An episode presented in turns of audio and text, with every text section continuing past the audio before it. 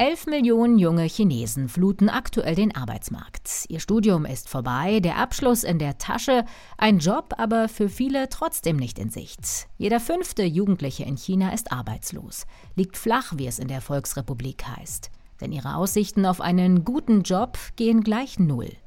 Darum geht's in dieser Folge von Wieder was gelernt, dem NTV-Podcast, in dem wir spannende Geschichten für Sie aufspüren und mit Hilfe von Experten erklären. Wenn Sie das noch nicht getan haben, abonnieren Sie uns gern. Das können Sie übrigens auch in der NTV-App tun. Wir verschicken eine Push-Nachricht, wenn eine neue Folge aufgenommen ist. Einfach draufklicken und schon können Sie den Podcast anhören. Ich bin Caroline Amme. Hallo. Eine junge Frau in einer hellblauen Absolventenrobe stopft ihre Uni-Abschlussarbeit in den Mülleimer.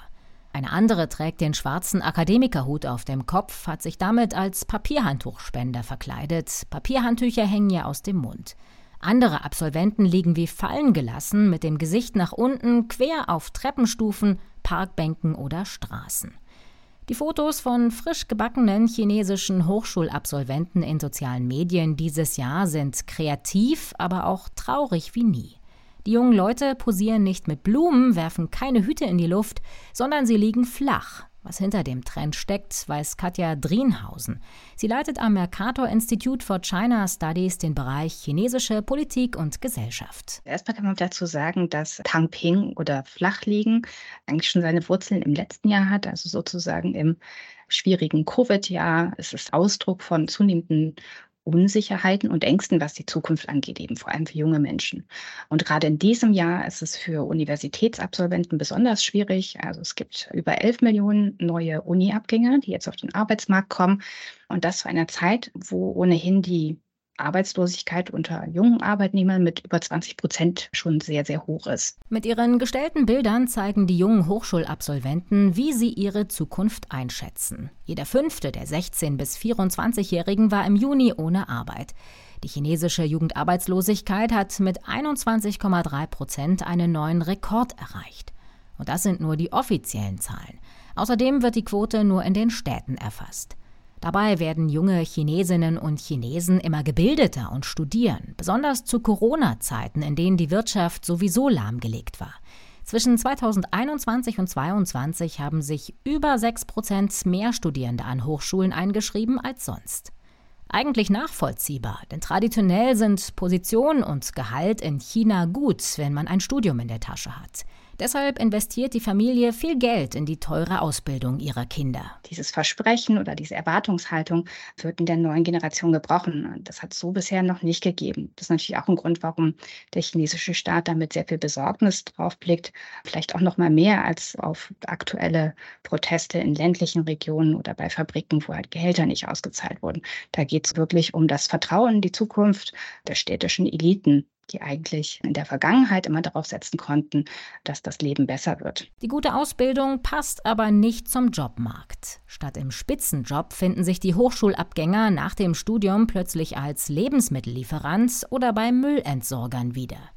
Das liegt auch daran, dass die Hochschulausbildung nicht das liefert, was Unternehmen eigentlich brauchen, sagt Katja Drienhausen. Man braucht einerseits vor allem im Ingenieursbereich und Technologie durchaus sehr hoch ausgebildete Fachkräfte.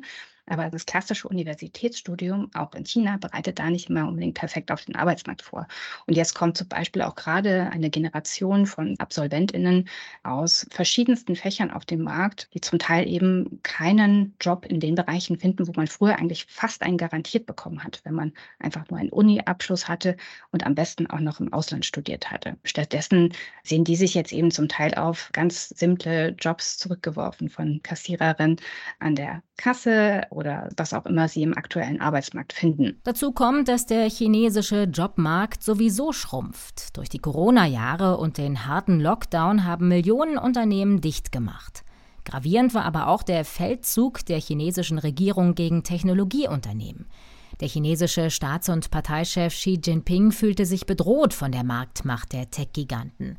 In den vergangenen Jahren brummten die Behörden Alibaba, WeChat und Co. Millionen Bußgelder auf oder stoppten wertvolle internationale Börsengänge. Sie sollten auf Linie der kommunistischen Partei gebracht werden. Junge Chinesen schauen sich nach Alternativen zum Geldverdienen um. Einige verkaufen ihr Wissen auf der Straße. Ein junger Doktorand bietet Beratungsdienste für Politikwissenschaft an. Eine Masterabsolventin hatte in Shenzhen einen Stand mit Kalligraphien aufgebaut. Immer mehr Hochschulabgänger entscheiden sich auch für einen Job im öffentlichen Dienst. Da ist das Einkommen stabil und sie sind im Alter finanziell abgesichert. Woran man auch ganz gut erkennt, dass sich da wirklich der Blick auf den Arbeitsmarkt auch bei den jüngeren Menschen geändert hat, ist, dass es auf einmal wieder in Mode ist und die Zahlen sehr stark steigen von denjenigen, die sich auf einen Job im öffentlichen Dienst, also irgendeine Art von öffentlich finanzierter Institution bewerben, weil man einfach da auch denkt, dass man im sicheren Hafen des Staates da bessere Zukunftsaussichten hat. Da sind zwar die Gehälter niedrig, aber wenigstens ist der Job garantiert. Mitgefühl hat Staatschef Xi nicht mit den gut ausgebildeten jungen Leuten ohne Jobperspektive. Esst Bitterkeit, ruft er ihnen Anfang Mai zu und meint damit, dass sie ihre Ansprüche herunterschrauben und hart arbeiten sollen, so wie er selbst als 15-Jähriger. Während der Kulturrevolution wurde er wie viele andere Jugendliche zur körperlichen Arbeit aufs Land verschickt. Dieses alte Konzept wird jetzt wieder rausgekramt. Die in den Augen von Xi vielleicht auch verzogene Jugend soll helfen, die strukturschwachen Regionen auf dem Land aufzubauen. Da gibt es jetzt keine Statistiken. Es gibt natürlich immer so einzelne Paradebeispiele und Erlebnisberichte, aber ich glaube jetzt nicht, dass man so einfach junge Menschen dazu bewegen kann, erstens ihren Lebensmittelpunkt woanders hin zu verlagern, als auch dort wirklich Fuß fassen zu können. China steht vor einem ganzen Haufen von Problemen. Der Staat weiß nicht, was er mit vielen Millionen jungen Menschen machen soll, soll, die einen Job brauchen. Die Wirtschaft schwächelt, der Immobilienmarkt steckt in einer schweren Krise, die Schulden steigen. Dass die Bevölkerung schrumpft und immer älter wird, macht es nicht besser. In den nächsten Jahren werden Arbeits- und Fachkräfte immer rarer, sagt Katja Drienhausen voraus. Wenn sich das Bildungssystem dem nicht anpasst, hat China verloren.